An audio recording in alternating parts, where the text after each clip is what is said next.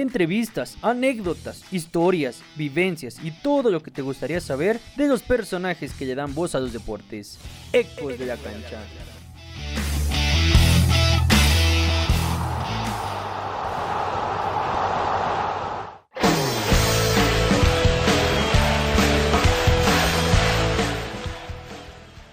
Hincha hasta los huesos del Cruz Azul. Amante de cepa del fútbol y de la lucha libre. El Valle de Toluca se deleita con sus conocimientos en materia deportiva todos los días en su programa Ultra Deportivo, además de narrar los partidos de Toluca con una pasión desbordante.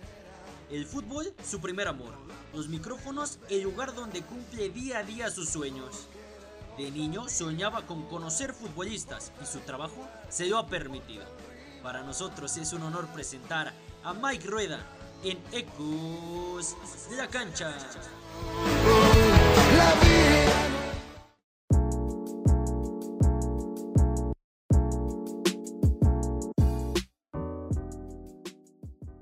¿Qué tal amigos? Muy buenos días, tardes, noches, horario en que estén escuchando este podcast. Esto es Ecos de la Cancha, ya quinto episodio. Esto avanza rápido. Ya tuvimos invitados a Cartagena, Adri Maldonado, Sonia Vázquez y el último Ramón Cáceres, que esperemos que lo hayan disfrutado allá en sus casitas. Yo soy Jaime Domínguez y antes de saludar a nuestro gran invitado que tenemos el día de hoy. Saludo a Alex. Alex, ¿qué tal? ¿Cómo estás? ¿Qué tal, Jaime? Y a los que nos escuchan aquí a través de Ecos de la Cancha, ya el quinto episodio, qué rápido se ha ido esto. Espero que hayan disfrutado los anteriores y que lo sigan compartiendo como lo han venido haciendo. Y ahora sí, vámonos de lleno con el invitado.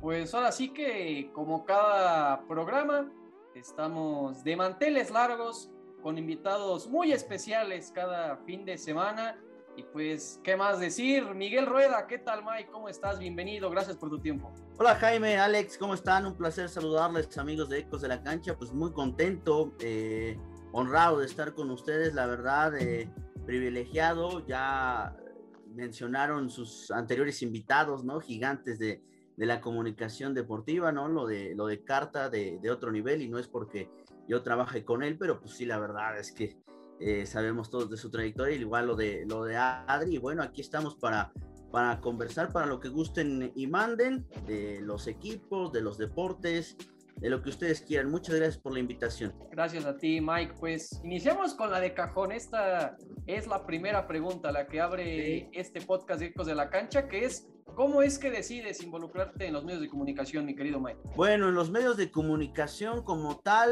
ah, es, es, es, complicado, es, es difícil, porque eh, cuando yo era niño había dos deportes que me fascinaban y hasta la fecha bastante, son los que a mí más me apasionan. El primero es el fútbol, creo que es más que claro, ¿no? La de siempre ando vestido o, con ropa de, de, deportes, me gusta, me, fascina el fútbol. Y eh, el otro deporte que a mí me encanta es la lucha libre. Entonces, desde niño, a mí siempre me, compraban en, el mercado que está cerca de mi casa unos luchadores famosísimos de esos de, feria. Primero los famosos de, del Santo, ¿no? Que, venían varios en paquetito y después los famosos luchadores de, arena, máscaras. Y yo veía la, la lucha libre veía al doctor Morales, a Arturo Rivera, a Leobardo Magadán, a Miguel Linares, Jesús Zúñiga, en fin, los de AAA y los del Consejo. Y alguna vez eh, le pregunté a mi papá, le dije, eh, oye, pa, este, y a los señores que están hablando de las luchas, ¿le, ¿les pagan? Y a mí me dijo, sí, pues claro, es como cualquier, como cualquier trabajo, como cualquier chamba, les tienen que pagar, ese es su trabajo, relatarnos lo que está pasando y presentar a los luchadores en fin, hacer un contexto y a mí se me hacía padrísimo, no tanto por la por el oficio como, como tal, sino decía, los dejan ir a ver las luchas a, a, la arena, conocen a los luchadores de cerquita, conviven con ellos y además les pagan. O sea, es increíble, van a las luchas y en lugar de que ellos paguen, pues les pagan a ellos, ¿no? Entonces desde ahí como que tenía el gusanito. Posteriormente eh, tuve un problema eh, dental, eh, eh, durante muchos años. Bueno, todavía no, no, no, se acomodaron ahí bien las piezas, los huesos, pero mucho tiempo quise ser dentista, ¿no? Por eso mismo, ¿no? De, del problema dental que tenía. en mi familia también, ¿no? Un dentista era bien visto. Y, finalmente, no, también eh, de niño soñaba con ser luchador, decía, eh, a mí me fascinaba bastante también cómo salían con sus canciones, las máscaras, lo, mucho que los ovacionaba la gente, a mí se me hacía fantástico, ¿no? La manera en cómo los, ovacionaban, los, les aplaudían, eran unos ídolos, la forma en que se lanzaban, en fin, y conforme fue pasando el tiempo en la preparatoria, vi que no era lo mío los temas de la salud, ¿no? Porque para ser eh, odontólogo tienes que pasar por un proceso de, salud, de, materias, de anatomía, en fin. Entonces dije, no, esto definitivamente no es para mí. Y después eh, eh, descubrí que el tema de, la narración y del, y del periodismo deportivo, pues también puede tener una remuneración, es una profesión como cualquier otra y fue ahí cuando empecé a, ver, sobre todo porque en la preparatoria visualizaba que, que, podría hacer yo de profesional y decía, la verdad es que eh, contador o temas de administración no me gusta porque soy bueno para los números, pero soy bueno por obligación, ¿no? O sea, porque lo tengo que hacer, pero así que yo eh, quisiera, no, no, la verdad es que no, no me fascinaba, el tema de salud tampoco, eh, buscaba, una, buscaba una, una profesión que no, eh, según yo, no me requiriera tanto sacrificio, ¿no? O tanta obligación. Y sobre todo que pudiera yo trabajar en los deportes, o por lo menos en el fútbol. Decía, ojalá eh, pudiera yo tener un trabajo donde tenga que estar viendo fútbol todo el día, ¿no? O, o deportes, ¿no? Ese era, eso era lo que se me hacía fantástico y fue por eso que me decanté un poquito por, por la comunicación eh, como tal, además de que eh, es un abanico importante de muchas eh, cosas, ¿no? De, fotografía, de radio, sobre todo la radio. A mí me, enamoraba muchísimo la radio porque yo me gustaba escuchar muchos locutores, ¿no? O las estaciones de radio. Decía, qué padre que te paguen por estar hablándole a alguien, ¿no? Sobre algún tema determinado, como ahorita que estamos platicando los tres, y que alguien te pague, pues a mí también se me hacía fantástico, ¿no? Que te estén pagando, ¿no? Entonces, eh, me ponía a escuchar a, varios locutores para ver cómo lo hacían, bueno, para escuchar eh, y apreciar cómo, cómo interpretaban, cómo modulaban la voz, cómo cambiaban ese tono, eh, lo que significaba, lo que implicaba, y fue más o menos como me fui acercando a partir de la preparatoria a temas de, de comunicación como tal, y bueno, ya, ya llevamos por lo menos seis años de, de, dedicarnos un poquito a esto. Y en esta profesión, que los que nos queremos dedicar, los que nos dedicamos al tema de los medios de comunicación en temas de deportes, pues es una preparación inconsciente desde hace muchos años, ¿no? Desde que vas viendo partidos, todo el fin de semana pegado a la tele, viendo fútbol, viendo fútbol americano, el deporte que quieras especializarte o luchas. ¿Tú en qué momento empezaste esa preparación inconsciente? ¿Cuál fue tu, cuál es tu primer recuerdo que dices, wow, eh, me encanta ver el fútbol y no, no precisamente por ir al Cruz Azul, sino porque estoy viendo, no sé, un Tecos Veracruz y lo estoy haciendo con mucha pasión? Sí, Alexi, es que en esta, en esta profesión, a pesar de que yo pues eh, estoy un escalón abajo de muchos, o muchos escalones abajo, porque yo he mantenido mi carrera más en un tema local, eh, acá en Toluca, para los que nos ven en, en otros lados. Eh, y la verdad es que pues, desde que iba primero en la, en la preparatoria, a mí, la verdad sí, yo sí quería ser futbolista en algún momento también me fascinaba, me fascinaban las playeras de fútbol. Decía, imagínate ser futbolista, toda la colección de playeras que puedes tener, ¿no? De, fútbol, ¿no? De, conocer gente, de viajar, ganan muy bien los futbolistas, pero el sacrificio es bastante, es terrible, es espantoso. Eh, con todo respeto, la verdad es que es muy fuerte la carrera de futbolista y me, me daba cuenta mucho cuando jugaba en la prepa fútbol que lo hacía por, que jugaba fútbol por, por, eh, por gusto, ¿no? A mí, a mí siempre también me ha gustado jugar fútbol para convivir, para echar la reta, como se dice popularmente, y ya, no me gusta que alguien me esté diciendo, corre, ve para allá, eh, la exigencia de un entrenador y, y, jugadores que no duermen por pensar en cómo le van a arrebatar la titularidad a su, a su compañero. La verdad es que a mí no, la verdad es que había un momento en que a mí, mientras, mientras esperábamos para la reta, ustedes saben cómo son las retas en el barrio, que es al, primero o al segundo gol y después te sales, ¿no? Porque llega alguien más, llega otro grupo y tienes que esperar un cierto tiempo para volver a entrar cuando se cumplen los goles. Entonces, mientras pasaba eso, me ponían a, narrar las retitas que estaban, ¿no? Y, me gustaba imitar mucho a, en esa época de la prepa, 2010, 2003, de 2010 a 2013, estaba la Champions todavía narrada por Luis Omar Tapia en Fox Sports, ¿no? Por Luis Omar Tapia, estaba el señor Vizcayac y Diego Balado, ¿no? Que algunos creo que todavía están en, en Univisión y creo que eh, Vizcayac eh, está todavía en Fox Sports narrando la Europa League, pero me gustaba, era muy bueno el, estilo en esa época de, del Milan, todavía eh, que calificaba la Champions con eh, Zlatan Ibrahimovic, con Sidor, con ya me tocaba este Inzaghi, en fin, me gustaba mucho imitarlos en esa zona y la verdad es que muchos me decían que lo hacía más o menos, ¿no? Que, les gustaba, que, que, tenía más o menos vocación para eso. Entonces es como me empezó a gustar mucho el tema de la comunicación y sobre todo de la radio. A mí siempre uno de mis sueños como tal desde la preparatoria era narrar el fútbol, pero desde la radio. Porque decían, en la, radio también lo que puedes, a pesar de que la televisión todo el empuje, todo lo que está viendo tu mamá, te está viendo los tíos, los vecinos, eh, en la radio es mágico porque eh, la gente no sabe quién eres. O sea, tú sales de la estación y no dicen, a lo mejor ahora con las redes sociales ya, ¿no? Pero en su momento la gente decía, ¿quién, quién es el que está narrando? Lo hace muy bien, ¿cómo será? Si tiene una voz gruesa, seguramente es un, un joven alto, eh, no sé, de carácter muy fuerte, ¿no? Y a lo mejor ya conociendo al locutor te das la sorpresa de que es alguien pequeñito, ¿no? Joven, te lo imaginas diferente, ¿no? Eso era lo que a mí me gustaba, además de que decía, eh, si en el radio te estás rascando la panza, nadie dice nada, ¿no? Mientras estás narrando un partido, mientras estás haciendo de locución, si estás en, en, la radio, nadie te dice nada, ¿no? Es un poquito más tranquilo, manejas los nervios, tienes tu acordeón, y, no pasa absolutamente nada, ¿no? Aquí en la televisión tienes que estar con un prompter por lo menos o aprenderte las cosas de memoria y estar manejándote de diferente forma, además de que la presentación, aunque digan que no, es, muy importante, ¿no? La, presencia física, ¿no? Hay mucha gente que, eh, lo voy a decir, no, a veces no da tanto el ancho, no sabe absolutamente nada,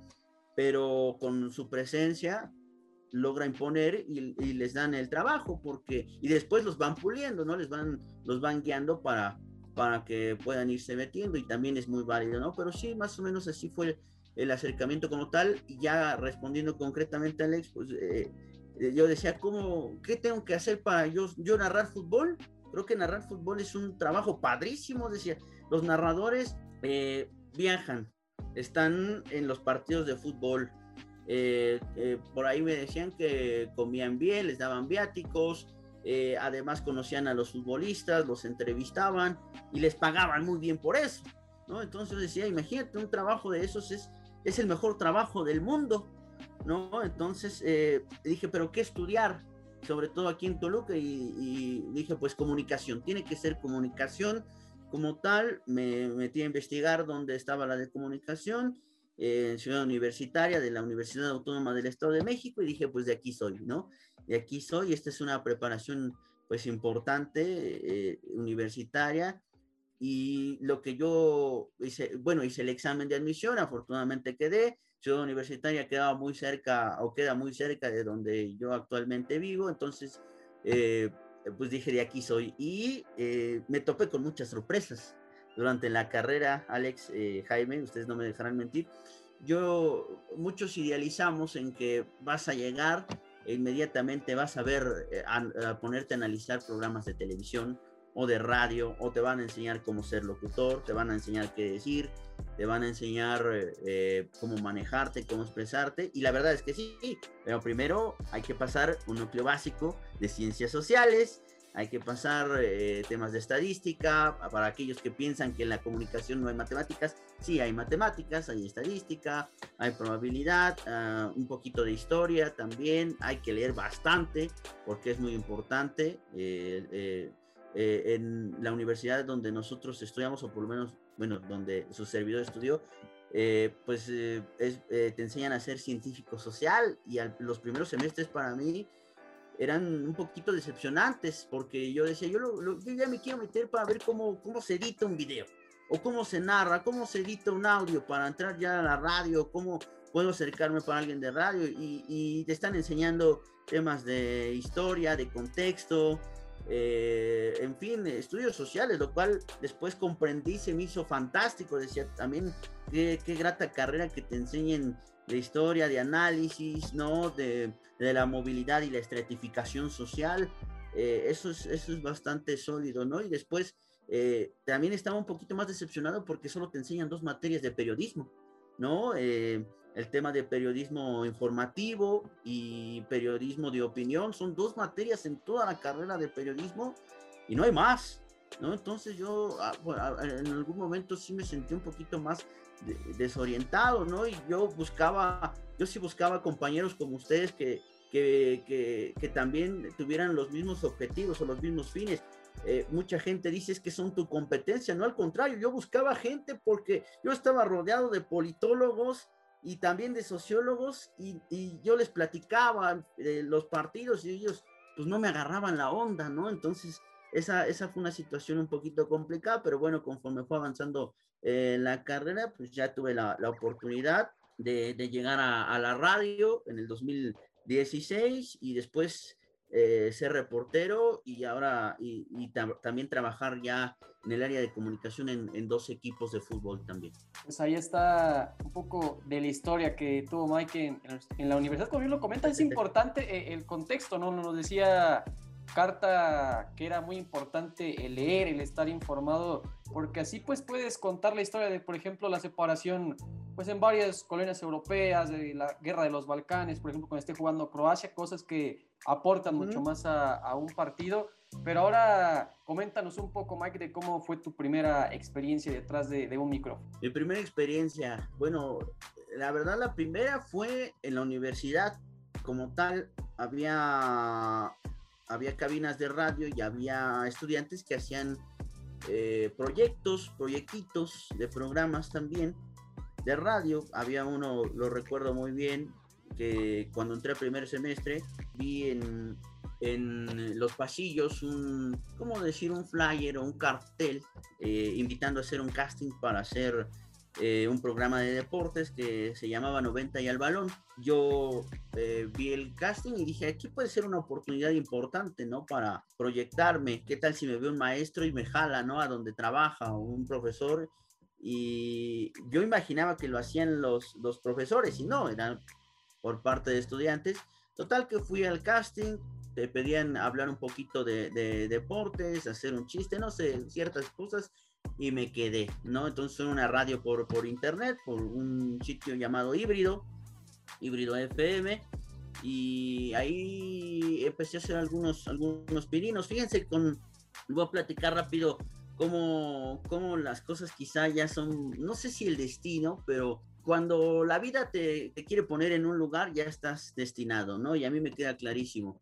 Cuando yo ingresé a la, a la carrera de, comunicación, el primero que dio una plática en un curso de inducción fue Juan Carlos Cartagena, precisamente. Él fue a dar una, una plática de, de, su historia de, vida, del draft de voces. Entonces ahí fue cuando, cuando me di cuenta que no me había equivocado, que quizás esta sí era la carrera que yo necesitaba para narrar fútbol. Eh, dio, dio incluso, me acuerdo muy bien, narró un poquito, ¿no? De, dijo, cierren sus ojos y escuchen como la descripción del partido de fútbol, ¿no? De un, de un Toluca América, en fin. Eh, de ahí me, me, hice amigo también del señor Cartagena en Facebook, en sus redes sociales. La verdad es que no interactuábamos mucho, obviamente, pero pues era como un ejemplo de lo que yo debía de hacer.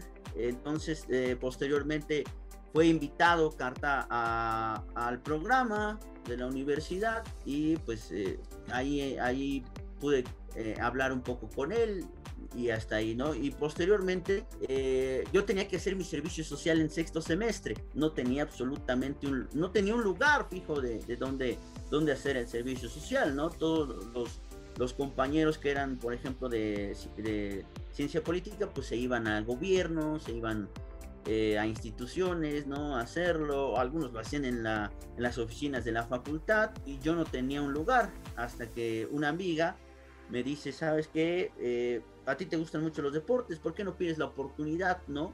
En Ultra 101.3 FM, yo ahí trabajo, ¿por qué no vienes, platicas con, con Juan Carlos Cartagena y que te pueda dar la, la, oportunidad, ¿no? Por lo menos para liberar mi servicio social. A mí no me interesaba todavía tanto ya buscar un lugar, sino buscaba liberar mi servicio como tal, ya era lo que yo necesitaba, eh, porque es un requisito que te pide la, la facultad, ¿no? De seis meses estar en un, en un lugar, pues trabajando gratis, esa es la, la realidad, ¿no?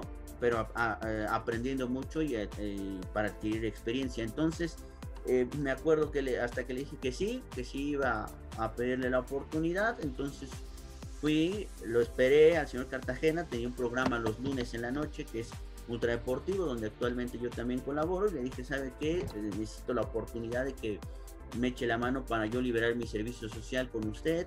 La verdad es que yo, yo creía, como muchos, ¿no? Ah, yo sé mucho de deportes, ¿no? Yo sé eh, de todos los equipos, yo he visto el fútbol mexicano, pregúnteme del Cruz Azul. El Cruz Azul sé cuándo se fundó, cuándo fueron sus campeonatos. Y también eh, escuchaba a, los, a los compañeros y decía, yo lo puedo hacer mejor que estos, ¿no? Perdón, pero yo decía, yo, yo puedo hacerlo mejor que estos. Pido la oportunidad y me dice, la verdad es que es, está muy complicado porque está muy lleno el equipo. Hay mucha gente y no creo que, que tengamos la oportunidad, pero mientras, bueno, pues puedes venir a observar el programa para que veas cómo se hace y ya veremos, ¿no? La verdad es que dice, mucha gente viene, me pide la oportunidad. Hay gente que viene un lunes y el domingo ya quiere narrar al Toluca Dice, y no son así las cosas, debe haber un, proceso para, para que tú puedas, puedas eh, entrar al grupo como tal, ¿no? Entonces era, recuerdo que eran los Juegos Olímpicos de Río 2016, entonces pues me quedé a ver el programa, más o menos cómo se hacía. Después el programa se hacía diario, cuando son los Juegos Olímpicos, el programa es diario, por lo menos de una hora para informar de los Juegos Olímpicos. Fui tantas veces que en alguna ocasión llegó a faltar un elemento, ¿no? Y hacía falta alguien que diera el medallero, ¿no? ¿Cuántas medallas tiene cada, cada país, cada delegación ya en los Juegos Olímpicos, ¿no? Entonces, eh, dice Carta, no, la verdad es que no hay nadie que dé el medallero, ¿qué hacemos? Yo levanto la mano y dije, yo lo puedo dar, yo puedo, yo puedo dar el medallero, entonces dame la, la oportunidad, la chance, ¿no? Y así fue, dijo, está bien, mañana, ok, te comparto la estructura, es decir, el guion del programa y mañana das el medallero, ¿no? Eh, total, era un miércoles, el jueves, entonces tenía que hacer, teníamos que hacer el programa. Yo estaba hecho un manojo de nervios, terrible, nunca había estado ya ante una verdadera estación de radio, aquí ya no era la escuela, aquí ya era la oportunidad, ¿no? Y, decía, es ahora o nunca. Total que el, nerviosismo sí me llegó a traicionar, me llegó a traicionar bastante. Y, y la verdad es que di el, el, medallero muy, muy nervioso, tartamudeaba, eh, no daba bien el tema de los conceptos, ¿no? Eh, di mal el medallero porque eh, los primeros lugares o los lugares, las delegaciones de arriba en la tabla del medallero, no es quien tenga la mayor cantidad de medallas, sino se mide primero por los oros, la cantidad de, de, medallas de oro, de oro, es decir, puede tener Estados Unidos una medalla de oro solamente y tener una medalla de toda la delegación y el equipo de Japón o de la delegación fulana de tal puede tener 40 medallas, pero son de plata, Estados Unidos va a ir arriba porque tiene la de oro, ¿no? Entonces eso es, algo que yo, por ejemplo, no, no comprendí en esa ocasión y pues llegó el, el, regaño muy fuerte por parte de, de bueno, no regaño, pero sí en, en, una junta que se hacía, pues me terminaron acabando, ¿no? Y, y también, eh, te digo, a veces creo que sí me ganó un poquito la soberbia o la creencia de que yo ya estaba preparado para estar ahí. No, no, no era así, ¿no? Tenía que tenía que ver muchas cosas, tenía que leer mucho más, tenía que practicar la voz, incluso era una voz gruesa, fuerte, pero no, no daba, no tenía eh, esa claridad con la que tenía, me tenía que desenvolver, ¿no? Entonces, este, pues fue poco a poco, ¿no? Eh, y aprendiendo, pues no quiero decir a golpes, pero sí, pues regándola, ¿no? Eh, con ensayo error, ¿no? Poco a poco escuchar lo que me decían, ¿sabes qué? Te trabaste en esto, no dijiste bien esto, hay que aprender a redactar, hay que ir poquito a poco. Después solamente eh, hacía eh, mis participaciones grabadas, ¿no? Las escribía, las redactaba y después las, las grababa. Primero me, me revisaban la nota escrita si estaba bien y después ya pásate a grabar, ¿no? Y poco a poco, ¿no? Fui quitándome el miedo, los nervios, tratando de interactuar, tratando de defender mi punto de vista, porque esto también es así. Eh, la mayoría de los programas de deporte son de debate y tú debes de aprovechar y tener argumentos para eh, con datos o con opiniones, pero de que de verdad sepas si puedas convencer o por lo menos dar una opinión al, al, radio escucha de que tú tienes cierta razón, ¿no? Entonces poco a poco saber cómo analizar, a ver, me metí un poquito más al tema de los libros, de, los videos, a ver por qué el fútbol no era solamente portero, de defensas, medios y delanteros, ¿no? Sino también poco a poco ir viendo que hay volante, volante de recuperación, volante mixto, hay volante abierto por derecha, por izquierda, interiores, que es una línea de tres, por qué se convierte en una línea de cinco, eh, cómo arrastrar la marca, en fin, todos esos conceptos para saber algunos conceptos tácticos y que yo pudiera entonces ya narrar un partido o por lo menos analizarlo, ¿no? Si, eh, saber el por qué hace un cambio el equipo, por qué la gente piensa que si está eh, perdiendo el equipo y, está jugando con, con 10 hombres, ¿por qué saca al delantero? Si el expulsado fue un defensa, ¿no? Pues hay que sacar uno de adelante porque primero hay que, hay que tapar la saga, ¿no? Entonces son esas ciertas cosas, pero sí, la verdad es que los primeros días fueron muy complicados para mí. Eh, me decía uno de mis compañeros, que no especulara. Me dice, no, no especules, ¿no? O sea, da la información como es. Eh, ¿En qué lugar va a quedar del medallero México si gana eh, tal deportista la medalla? Y yo en ese momento en el radio dije, pues yo creo que va a quedar en el lugar tal. ¿Por qué? ¿Por qué va a quedar en ese lugar? ¿Cuál es tu argumento? ¿Quién está arriba? ¿Quién está abajo? ¿Cuántas de oro tenemos? ¿Cuántas de plata? ¿No? Entonces, eso es lo que me decían, no, no especules. Hay que, eh, pues, eh, hay que tener argumentos. Y bueno, tú dijiste que Carta menciona que muchos llegan y a los tres días ya quieren narrar al Toluca. Ajá. Tú cuando, tú cuando en tu cabeza dijiste, bueno, voy a ir a Ultra, ¿cuál era tu meta en ese momento? ¿Participar en el programa, aparecer o sí narrar al Toluca? Mi meta era liberar mi servicio social. de verdad, te los prometo. Te los prometo. Sí, sí, sí, sí. Obviamente es premio doble ¿no? Porque te digo que la vida te va acomodando donde tienes que estar, ¿no? Entonces, este, es premio doble porque yo lo que buscaba era liberar mi servicio social, necesitaba hacerlo, pero de paso sabía que podía ir a aprender muchas cosas, ¿no? Podía aprender eh, a lo mejor un poco de edición básica de audio, aprender eh, a, cómo ser un locutor, aprender a medir los tiempos, las salidas, las entradas, eh, cómo se hace un guion de radio, a pesar de que en la universidad más o menos había ciertas materias que te ayudaban en ese sentido, pero eh, mi objetivo era liberar el, el, servicio social. Después, eh, la verdad es que, te digo, fui, fui poco a poco.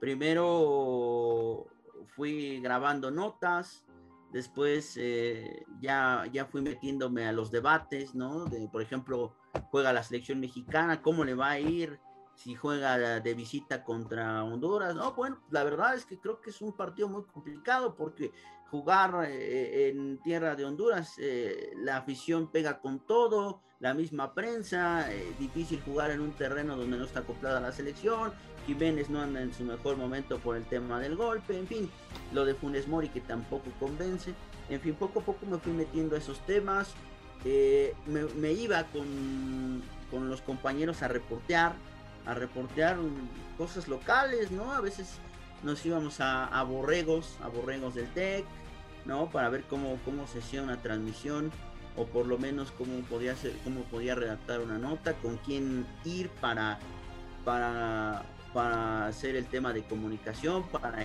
editarme, íbamos a conferencias de lucha libre, de de carreras atléticas, todo, todo servía y ahí me fui curtiendo poco a poco, viendo cómo se hacían las, eh, las entrevistas, qué preguntas hacían, ¿no? Todo eso fui poco a poco. Yo recuerdo que entré en el 2016 en, en agosto y en, en, enero, el 2 de enero del, del 2017, me dice, Carta, yo creo que ya estás listo, o sea, seis mesecitos, menos, quizá cuatro meses. Dice, yo creo que estás listo para reportear. Yo creo que ya estás listo para reportear en un partido. Y, lo, y no se me va a olvidar, fue el último partido del Toluca en el Estadio Chivo Córdoba, porque estaban remodelando su estadio por el centenario, ¿no? Entonces jugaba un tiempo, jugó por, por determinado tiempo en el Estadio Chivo Córdoba, cuando aquel comentario de Hernán Cristante que dijo, pues es es lo que hay, ¿no? en cuanto al tema del, del, estadio. Entonces, este, lo recuerdo muy bien, junto a Luca contra el Atlas. Yo también eh, tenía muchísimo nervio porque decía, ahora sí es un partido. Y, y era una sensación complicada porque a veces yo veía cómo rotaban a mis compañeros y decía, carambolas, ¿y cuándo me va a tocar a mí? Todos se van al fútbol, ¿no? Hoy le tocó a Fulano y a Sutano, de comentarista y uno de narrador. ¿No? Y la siguiente semana le tocaba a otros, y, o cada 15 días le tocaba a nuevos a, diferentes y decía, yo también necesito levantar la mano. Entonces sabía que ese Toluca contra Atlas era ya mi oportunidad para poder eh, moverme un poquito más, ¿no? En ese tema. Y me dice, te va a tocar las bancas. Te va a tocar las bancas eh, de Atlas y de, de Toluca, ¿no? Entonces, más o menos, sabía cómo era el tema de las bancas, de un reportero de cancha, ¿no? Lo que hacía César Martínez, que era el que de inmediato se me vino a la cabeza de Televisa. Decía, este, este cuate lo que hace es describir lo que está pasando. Si el técnico está molesto y le reclama al árbitro, eso es lo que dice. Si ve que está calentando un par de elementos, eso es lo que menciona. En fin, lo que ve lo más cercano, eso es lo que tiene que hacer. ¿No? Entonces decía, esa era, esa era mi oportunidad. Yo ya estaba listo para para irme a la cancha a un lado de las bancas y me dice, no, no, no, a ver, a ver, el tema del radio, todos estamos en la cabina. No, no vas a ir como el señor de la tele, tú vas a estar a un lado de las bancas, esa es otra cuestión. Aquí, desde aquí me vas a, tratar de describir qué está pasando con, las bancas, ¿no? Desde ese momento es algo pues también nuevo.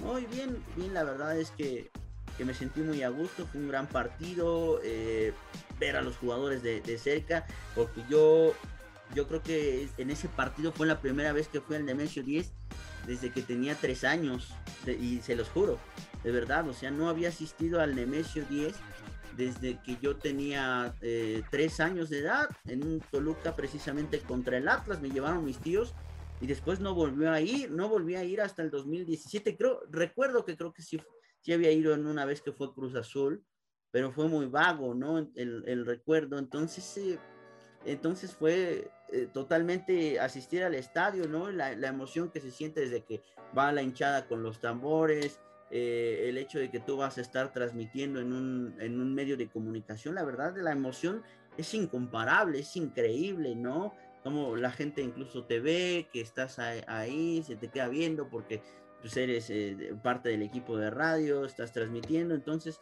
fue una experiencia muy, muy agradable.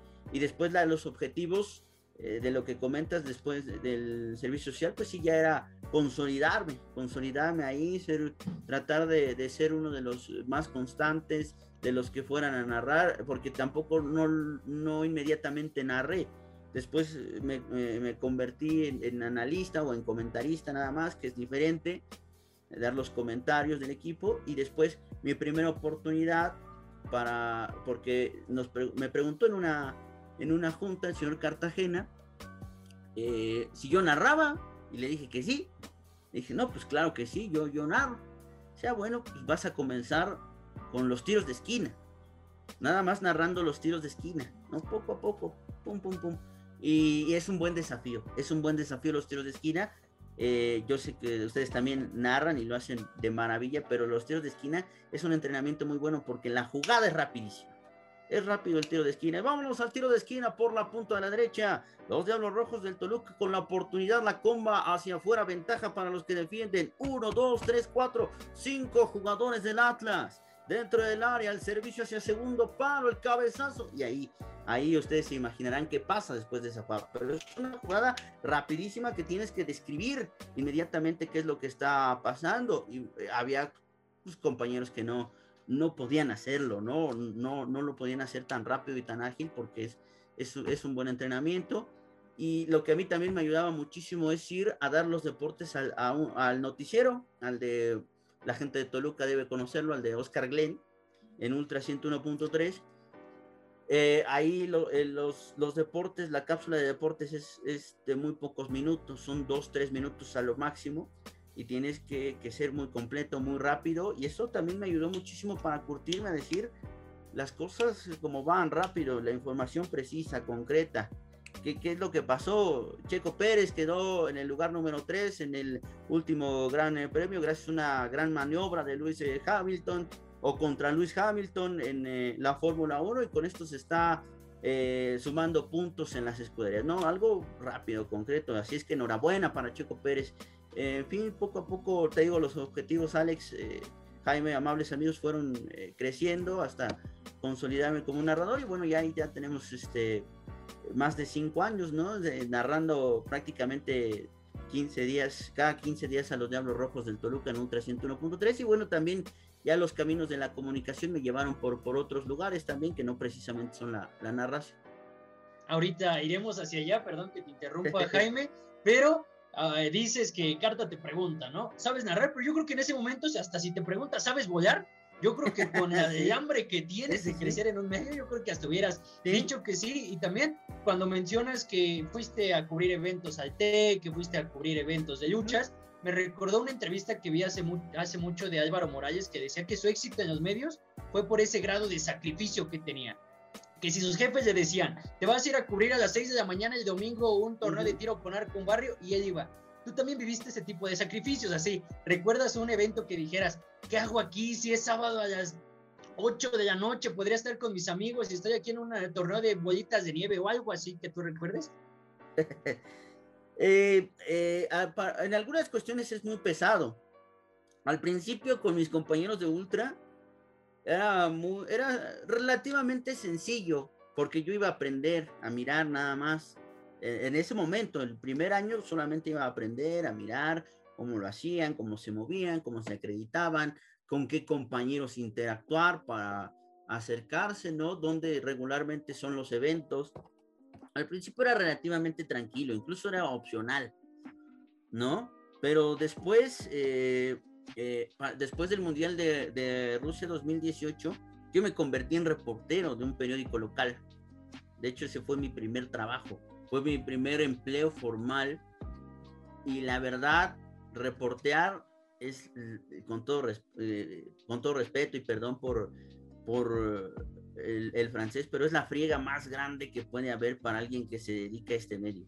Reportear es muy complicado porque yo recuerdo que necesitaba pues eh, conseguir otro empleo, ¿no? Para tratar de, de, moverme un poquito más y uno de los, uno de, de los hermanos de un, un, hermano de uno de mis compañeros en Ultra eh, ya se, se retiraba de, de de los medios como tal, eh, profesionalmente hablando, del caso de José Luis Mercado, que no sé si lo, lo, ubiquen, él era reportero en mexiquense y también en un periódico local que se llamaba Nuestro Mundo. Entonces él, él iba a dejarle su lugar a otra reportera, ¿no?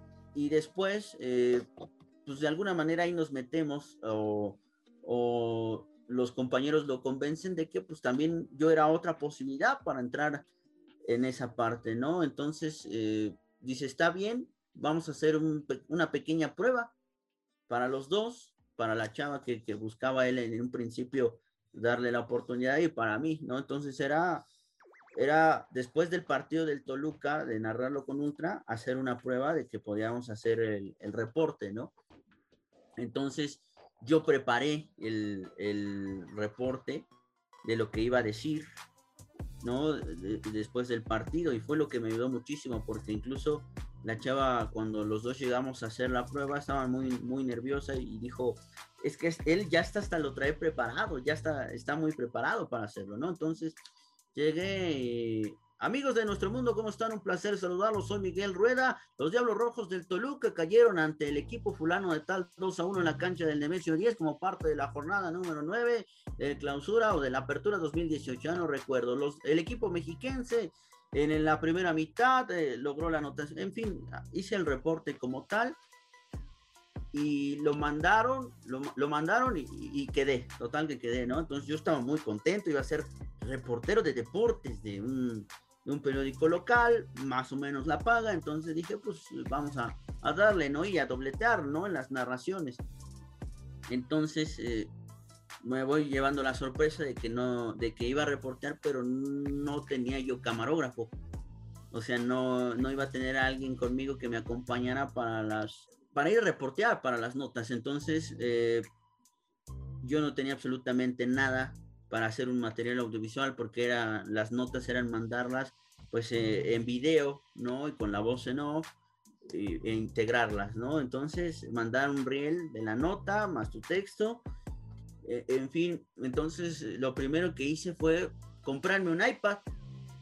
En el Mundial de Rusia 2018 la verdad es que estuve narrando bastantes partidos, económicamente más o menos logré ganar algo de, esos, de esos controles remotos que hacíamos y de las narraciones que hacíamos en restaurantes. Logré ganar un poco y me compré un iPad porque me decían que las iPads grababan en HD.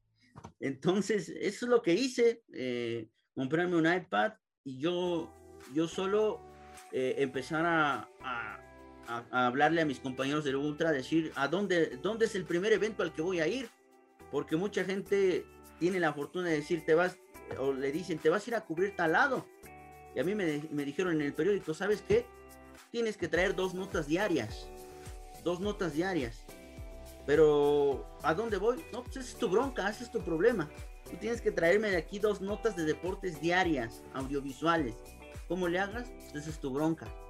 ¿no? Entonces eh, me fui con mis compañeros de Ultra para decir a quién le hablo, ¿no? Pues háblale a fulano, a sultano, a perengano, eh, te doy el teléfono de la gente de Toluca, de la gente de, de Potros Guaem, de la gente que era lo básico que se cubría, de algunas terceras divisiones, los borregos, ¿no? Algunos correos electrónicos, total, me empecé a poner en contacto con, con algunos de ellos.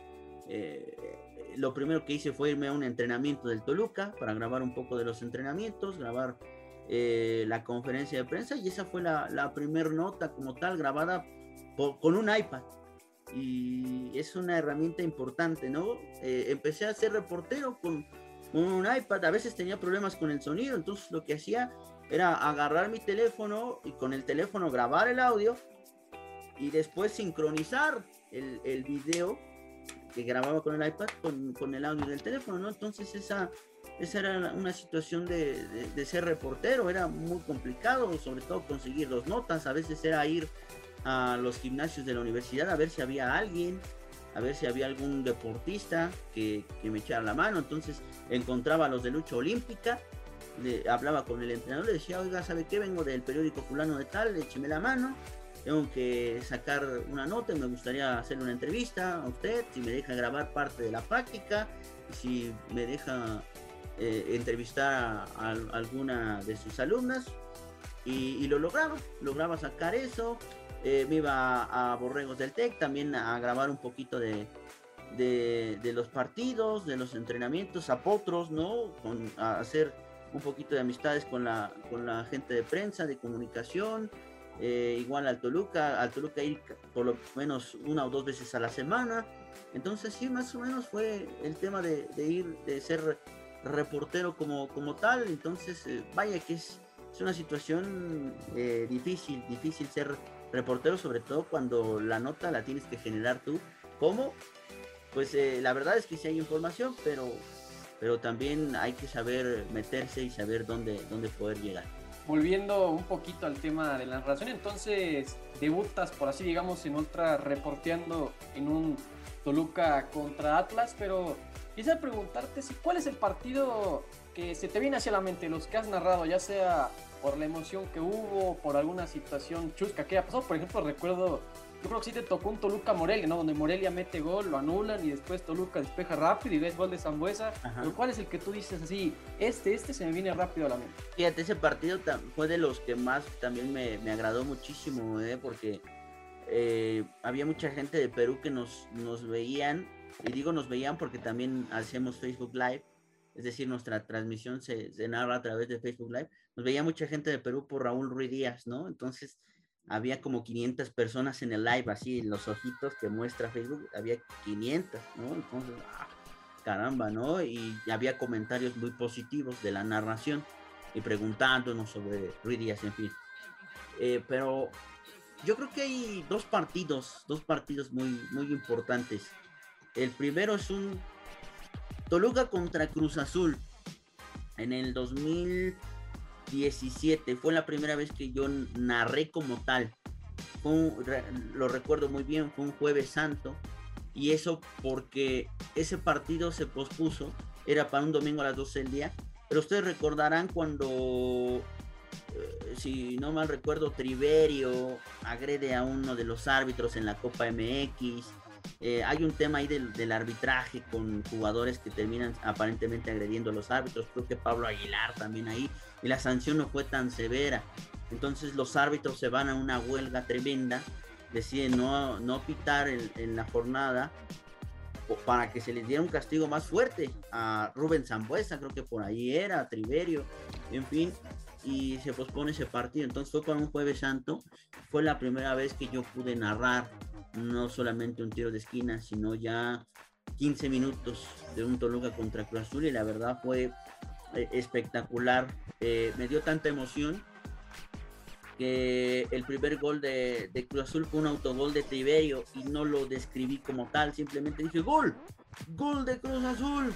Es, es, gol, es gol, pero la emoción me invadió tanto que no, no lo describí como en su momento debía hacerlo, ¿no? Muchos dirán, el primer gol que narré fue emocionante. No, la verdad es que el mío fue espantoso.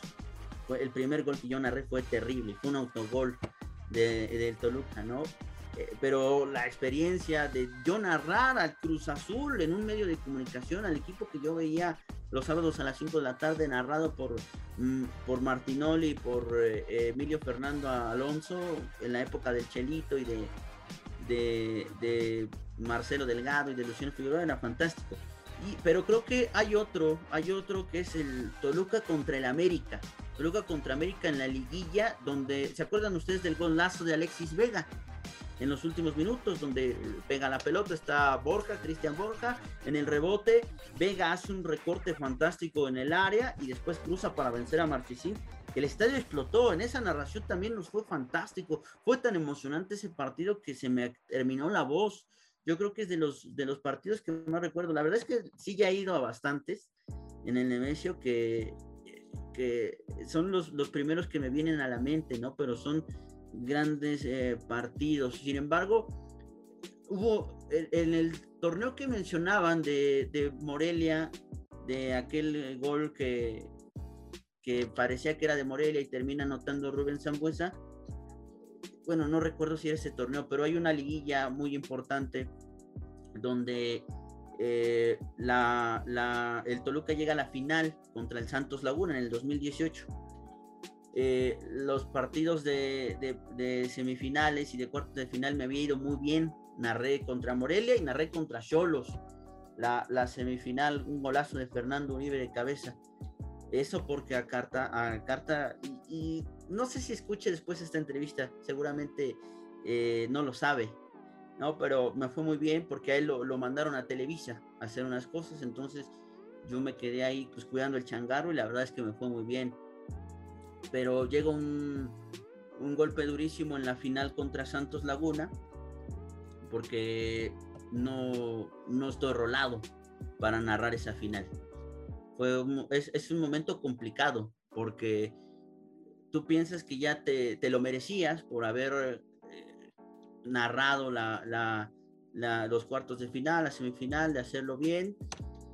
Y de repente dices, ¿sabes qué? No me van a, no me van a rolar en Televisa, entonces voy a narrar yo, ¿no? Y eso lo comprendía. Pero después voltear y ver que los demás compañeros sí iban y yo no, a la final del fútbol mexicano, sí fue un momento muy difícil y muy duro y, es algo que comprendí que en esta profesión son situaciones de las que tienes que, tomar en cuenta y de, estar eh, consciente de las cosas, que va a haber muchas satisfacciones, pero va a haber momentos en que te digan, sabes que vas a la banca, como cualquier partido de fútbol, ¿no? A lo mejor hay, hay gente que...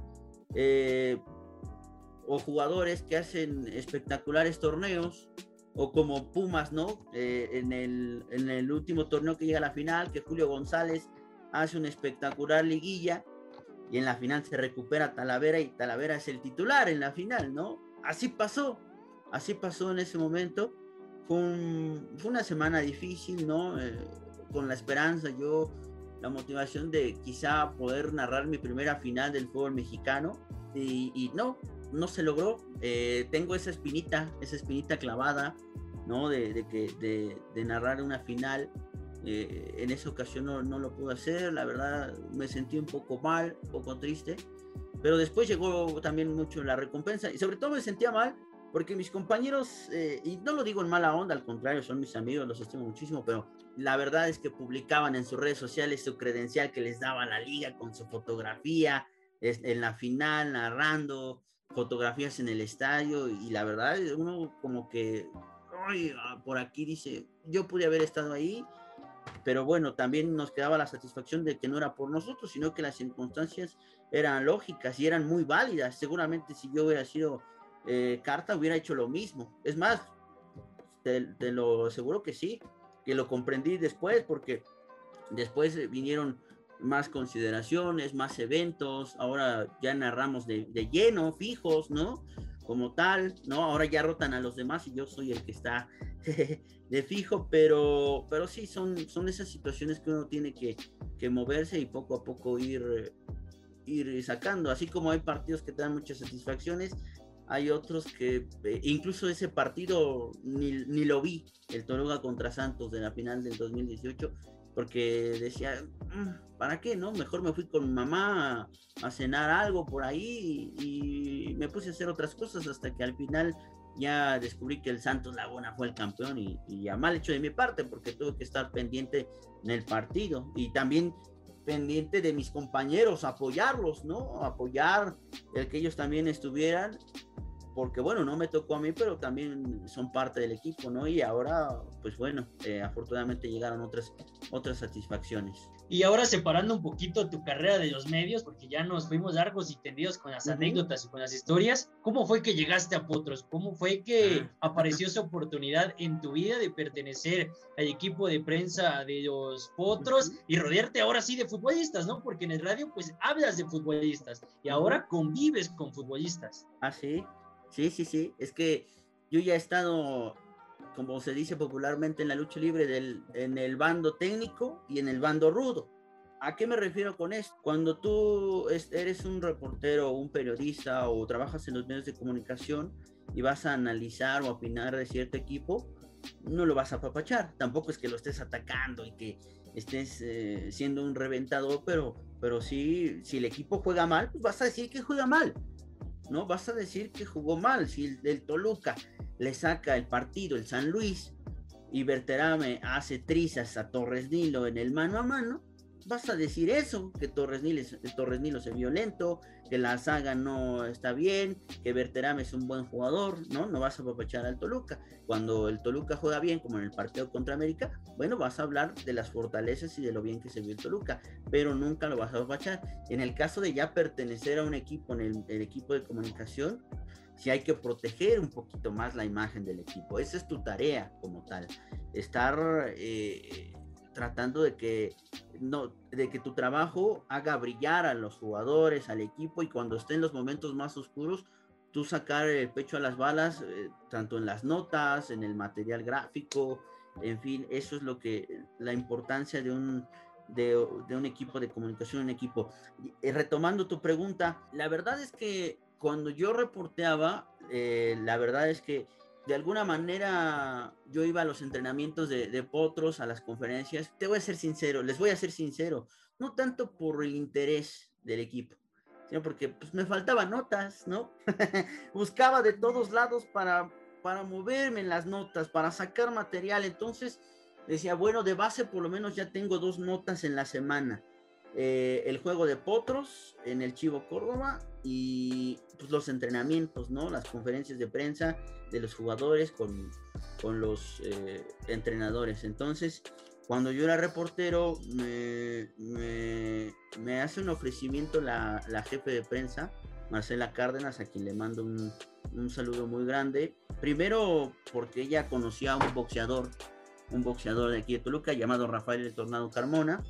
Es muy, muy cercana a él y me decía, fíjate que tengo un, un, boxeador que entrena en, en, tal lado, entonces no sé si te gustaría hacerle una nota. Yo, yo encantado, pues es lo que, lo que pido mi limosna. A mí tráigame 20 boxeadores que necesito hacer notas, ¿no? Para, para sacar mi chamba. Entonces, este, más o menos ella veía como eh, también yo hacía mi trabajo, grabado con, grabando con un iPad, este, y a veces hasta editando en la misma iPad, ¿no? O cortando, haciendo mi pequeño riel con el iPad, grabando, ¿no? Entonces, este, de alguna manera, ella observa cómo, hace, cómo hago mi trabajo y me, ofrece, me ofrece eh, que, que, pudiera ayudarles, ¿no? En hacer algunas cosas. Me pregunta primero mis horarios como reportero, le digo, mira, la verdad es que no tengo horario, a veces puede entrenar el Toluca a las 9 de la mañana o a las 10 y a veces entrena a la 1, a veces entrena a las 3, 4 de la tarde porque el partido es a las 4 y si el equipo, el equipo, si, si el equipo juega a las 4, tiene que entrenar a las 4 para adecuarse al clima, al horario, a las situaciones. Entonces le digo, no tengo horario, hay eventos eh, que son a las 7 de la noche, a las 8, ¿no? A veces el Toluca juega los miércoles a las 7 de la noche en la Copa, ¿no? Entonces, eh, la verdad es que no tengo un horario fijo. Ya me dice, mira, la verdad es que he visto un poco de cómo haces tu trabajo, lo haces muy rápido. Eh, la verdad es que no se ve tan mal en las redes, o mejor dicho, no se ve mal. La nota, la verdad es que se ve bien y veo que todo lo haces muy rápido con tu iPad, entonces pues, nos gustaría que nos pudieras pues, ayudar con, con, algunas cosas acá, algunas cosas de entrenamiento y sobre todo para que me eches la mano a entrar, para que me ayudes a entrar al vestidor, porque yo no puedo entrar al vestidor, ¿no? Es, es un poquito un tema delicado, entonces pues para que si alguien, eh, si necesitamos pues traer a un jugador para la conferencia y se tarda mucho, pues tú vayas, entres y, nos eches la mano para que salga, ¿no? Rápido, ¿no? Entonces, al principio le dije que no. Le dije, mira, la verdad, yo estoy muy agradecido contigo. Es una oportunidad importante entrar a la universidad, pero ahora trabajando y aparte un equipo de fútbol es fantástico pero la verdad es que me absorbe mucho la, la, carrera de reportero y además narro fútbol todavía en ultra, entonces es muy desgastante. Le dije que no y después eh, me despiden del periódico donde estaba, desaparece, desaparece ese periódico y entonces eh, eh, fue cuando, entonces ahora yo me acerco a ella y le digo, oye, oye, Marce, ¿sabes qué? Hay oportunidad, hay chance de, de entrar al, al equipo me la hizo de emoción como uno o dos meses. Y lo digo esto porque ella es mi, es mi amiga muy cercana y, le mando un saludo muy grande, pero sí, sí me la, me la aplicó un ratito, ¿no? pues ahora tú eres el interesado, pues aguántate, aguántate un momento, ¿no? Entonces eh, le, pedí, le pedí el, el, trabajo, el empleo en diciembre y me dice a la segunda semana de enero, hasta que comenzaba el torneo como local, me dice, a ver, este, ven a ayudarme, ven a ayudarme en los, en los, este, en el partido. Primero vamos a ver un partido, cómo te desenvuelves, cómo te mueves y, vamos a, checarlo, ok. Entonces eh, mi tema era ayudar en temas de prensa, de, de acreditación, de recibir, acompañar a los reporteros, pero también yo tenía que hacer la nota, tenía que grabar algunas entrevistas, eh, o sea, el material audiovisual, ¿no? Más que nada para la gente de, de prensa. Entonces, en el primer partido logro sacar una buena nota, una crónica del partido, logro sacar buenas entrevistas. Ella como que le agradó mucho cómo hacían las entrevistas y, así más o menos. Primero entré por, por partido hasta que después me dice ya te queremos aquí de lleno para que nos ayudes pues en, temas de, de, entrenamiento, de entrevistas, ¿no? Había ocasiones en que pues eh, el equipo de Ascenso MX eh, no llegaba ningún reportero, ¿no? No había un reportero solo en la invitación para, para conferencia de prensa. Yo hacía esa chamba, yo hacía esa chamba de, de, reportero, de entrevistador, de grabar, ¿no? Entonces, este, lo más importante en esta carrera hay que aprender que sí es bueno tener los materiales, pero también hay que trabajar con lo que se tiene y se puede, ¿no? Con los pocos recursos lo mucho o poco que se tenga, todo es muy válido siempre y cuando la creatividad vaya. Así fue como, como logré entrar al, equipo de, de, Potros mediante el tema de ser reportero. Y ahí es como que de alguna manera me jalan para, para ayudar. Eh, fíjense rápidamente, cuando era adolescente, cuando iba en la secundaria, veía antes de los partidos cómo grababan el recorrido de los partidos, ¿no? Del camión, cómo salía del hotel de concentración, del autobús y cómo llegaban al estadio y veía cómo los jugadores bajaban, bajaban con sus audífonos, con su pants, con su playera polo del equipo. Y yo decía, eso es fantástico. También es muy padre, ¿no? Se ha de sentir padre pertenecer a un equipo que te regalen la ropa del equipo y, tú bajas y, eres parte del staff del equipo.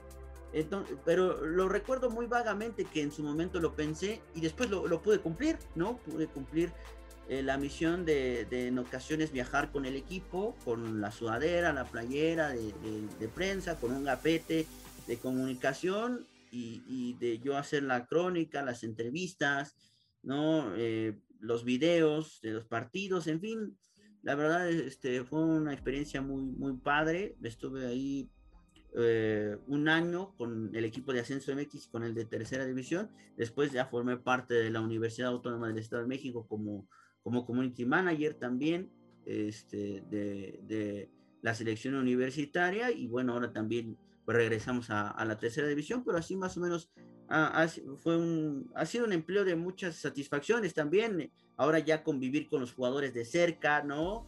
Eh, formar una amistad con ellos, que unos tuvieron el, detalle de, regalarme algunas playeras, que yo colecciono playeras, entonces para mí eran fantásticas las famosas eh, playeras ya de, de juego, de utilería, como se les llaman, convivir con ellos, platicar, eh, atender a gente de los medios, conocer a más gente de medios que se acercaban conmigo para a lo mejor pedir eh, material de fotografías o material de, audio. Entonces fue la verdad una experiencia muy padre. Gracias a, a Potros conocí a Maradona, ¿no? A, Diego Armando Maradona cuando vino con el equipo de Dorados de Sinaloa a, dirigir. Entonces este, me llevé muchas, muchas satisfacciones, también cosas complicadas como cuando se anunció que el equipo no seguiría y bueno, pues ni modo eh, son, son cosas que pasan, pero sí, gran experiencia formar parte del equipo de comunicación de un equipo. Y entrando ya a las últimas preguntas del episodio del día de hoy, mi querido Mike, pues otra de las de cajón, algún consejo que quieras dejar para todas esas personas que quieren dedicarse a este mundo de los medios de comunicación. Sí, bueno, un, consejo como tal, yo creo que el ser perseverante, el insistir, pero sobre todo el tratar de, prepararse, ¿no? Eh, yo insisto en que en la, universidad, eh, y tal vez si hay escuelas para esto, ¿no? Para narrar, está el Raúl del Campo, ¿no? El centro de capacitación en el, en el DF, pero también a veces es difícil, por ejemplo, para la gente de provincia, de, de, otros lugares, ir allá. Entonces, hay escuelas privadas que, que sí te, te prometen esa, esa situación pero un consejo que les daría es eh, tratar de, comprender más el tema del, deporte, ¿no? De, lo que vas a hablar, estar bien preparados de lo que, del tema que vas a hablar. Si vas a hablar de videojuegos, hombre, ¿cuál fue la primera consola de videojuegos, no? Eh, ¿Cómo surgieron los videojuegos? Eh, ¿Qué tanto impactó Mario Bros, no? En los noventas, ¿no? ¿Cuántas consolas a lo mejor se vendieron de NES? ¿Cuántas de Family, cómo llegó el PlayStation, eh, cuántas ediciones de PlayStation hay del 1, ¿no? De, la primera edición, porque hay Slim, porque hay Fat. Eh, eso, es, eso es importante, ¿no? Y, cuando, y, va llegando poco a poco, te vas adentrando, ¿no? A, ir viendo cosas. Eh, por ejemplo, a mí me gusta jugar videojuegos de antaño, ¿no? Todavía juego el Pro Evolution Soccer 2006 porque voy descubriendo algunos jugadores que en ese momento estaban, ¿no? En el caso de, de ayer jugaba y, veía lo que significaba Toto Di, Natale en eh, el equipo del Udinense con Giaquinta, ¿no? Que y yo me acuerdo de Giaquinta en, en, la selección italiana, pero no sabía que jugaba en el Udinense, ¿no? Entonces eso te va nutriendo, ¿no? A lo mejor revistas, artículos de internet, observar videos, ¿no? el, el, mundial, ¿por qué fue el mundial el primero en 1930, ¿no? En Uruguay, ah, bueno, porque venían de ser los campeones de los Juegos Olímpicos, eh, por qué del, en el 42 y en el 48 o, en esas épocas del 40 al 50 no hubo mundial, pues porque en ese momento se atravesó la Segunda Guerra Mundial. Eh, también eh, quiénes son los máximos anotadores de los mundiales, en fin, ir adentrándose en, los deportes, conocer un poco más de las reglas, el tenis, quiénes son los referentes ahora del tenis, cuáles son los torneos de Grand Slam, en la Fórmula 1 también, eh, cómo se van desarrollando los, los, podios, la clasificación de constructores, la clasificación de pilotos, en fin, adentrarse del tema y, observar, observar eh, cómo se hacen las cosas, saber escuchar, eh, observar los momentos en que se hace, los tiempos, y sobre todo también prepararse en un tema de, lectura, de lenguaje, de léxico, de sintaxis, aprender a, redactar es muy importante y sobre todo aventarse a ciertas cosas. Reitero, ser reportero es, es más complicado que ser narrador y que ser comentarista, porque hay que estar de un lado a otro, hay que moverse, hay que adentrarse, hay que sacar la entrevista. Es más trabajo, pero eso te va ayudando, te va curtiendo. Eh, cuando te digan, ¿sabes qué necesito eh, tal, tal nota? Pues eh, tratar de, ayudar, de aportar y sobre todo hacer un gran club. Algo que, que, he aprendido en estos años es que hay que echarse la mano entre todos. Entre todos hay que ayudarse, hay que apoyarse.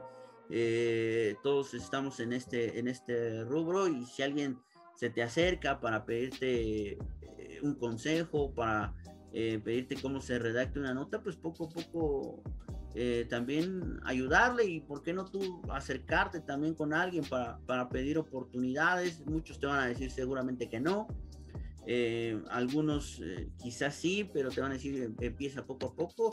Y bueno, la verdad es que esta es una, una carrera muy demandada, muy demandada y demandante, porque también eh, yo volteaba desde que era estudiante y veía 10, veía por lo menos 50 que querían ser narradores antes de mí, quizá mejores, quizá no, pero también atrás tenía a 150 por lo menos de mi misma generación que quieren ser narradores o que querían ser narradores. Entonces, pues bueno, poco a poco eh, ir practicando también ayuda muchísimo. Si ustedes eh, les gusta ver los partidos, bájenle a la televisión y practiquen.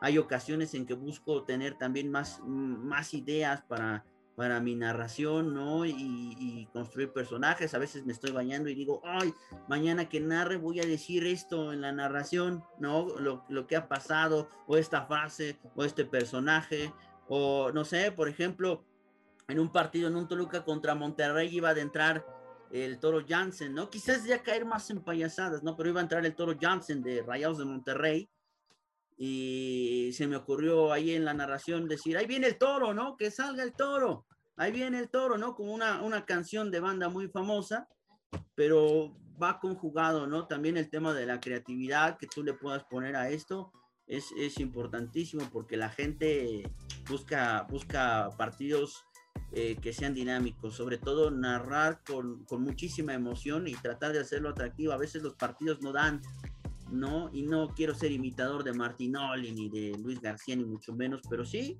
sí tratar de entretener un poquito más a, la gente, ¿no? Eh, tratar de decir algo chistoso, ¿por qué no? Algo que, que pueda ayudar y aportar muchísimo, pero sobre todo el, el, consejo más grande que yo les puedo dar, aunque a mi edad creo que yo soy el que necesita también consejos, ¿no?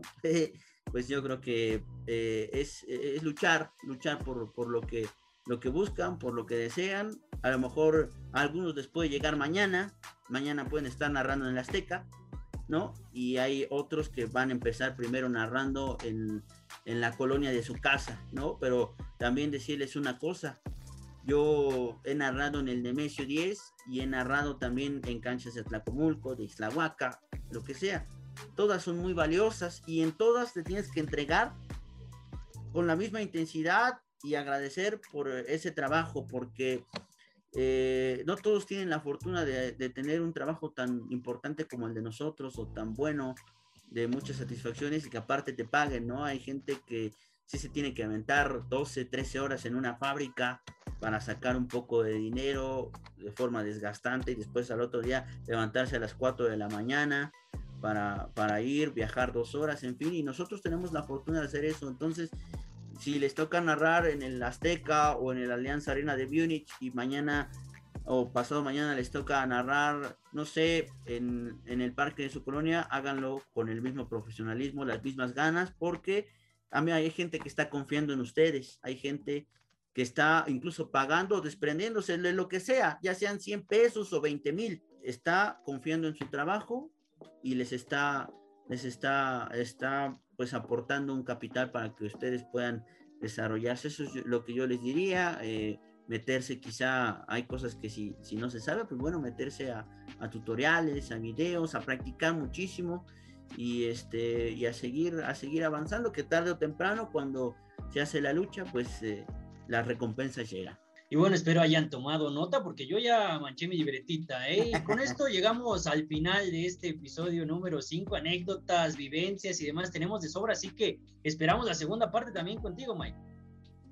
No, claro que sí, muchas gracias. Eh, Alex, eh, Jaime, un placer nos alargamos muchísimo porque pues me acordé de muchas cosas. Eh, ahí si no le, le editan o le cortan bastantes cosas también, pero bueno, espero que, que, haya sido agradable y que pueda aportar, aunque sea un poquito de lo poquito que he vivido, porque falta todavía mucho, mucho por, por desarrollar. Desearles el mayor de los éxitos, no solo con este proyecto, sino con lo que desarrollan, con eh, los proyectos en, las redes sociales, las narraciones que hacen, que nos he escuchado con el buen Alonso, por ahí también está el buen, el buen Ángel, entonces... Eh, eh, mandarles un fuerte abrazo, desearles todo el éxito del mundo eh, y que cumplan también todo lo que, lo que se proponen, que de verdad la vida es justa y pone a cada uno de nosotros en el lugar que merecemos y también es muy, muy bondadosa, aunque no lo merezcamos. Así es que fuerte, fuerte el abrazo para todos. Muchas gracias, Mike, y los buenos deseos también son recíprocos. Esperemos gracias. que cumplas todos tus sueños que tienes como narrador, como comentarista y también siendo parte de equipos de ascenso, ahora de TDP. ¿Algo que quieras sí. añadir, Jaime, ya para despedirnos? Recuerden, episodio nuevo todos los viernes aquí en Ecos de la Cancha. Y de eso es todo el programa, ¿eh, Mike? Anécdotas, vivencias, conocer ahora sí que la historia de cada persona que se mete en nuestro territorio. Una plática realmente muy interesante, muy motivadora y no nos queda más que agradecerte tu tiempo y pues tus palabras, mi querido Mike. Gracias a ustedes, un fuerte abrazo para todos, que Dios los bendiga. Sigan compartiendo nuestro programa, nos vemos el próximo viernes en punto de las 5, ya saben, en Spotify y en YouTube como Ecos de la Cancha. Nos vemos en la próxima.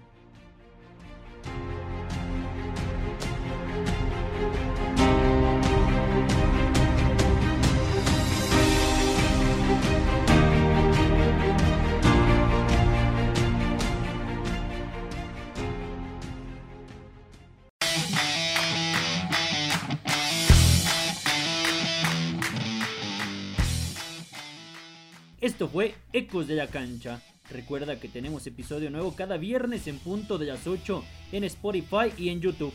Nos vemos en la próxima.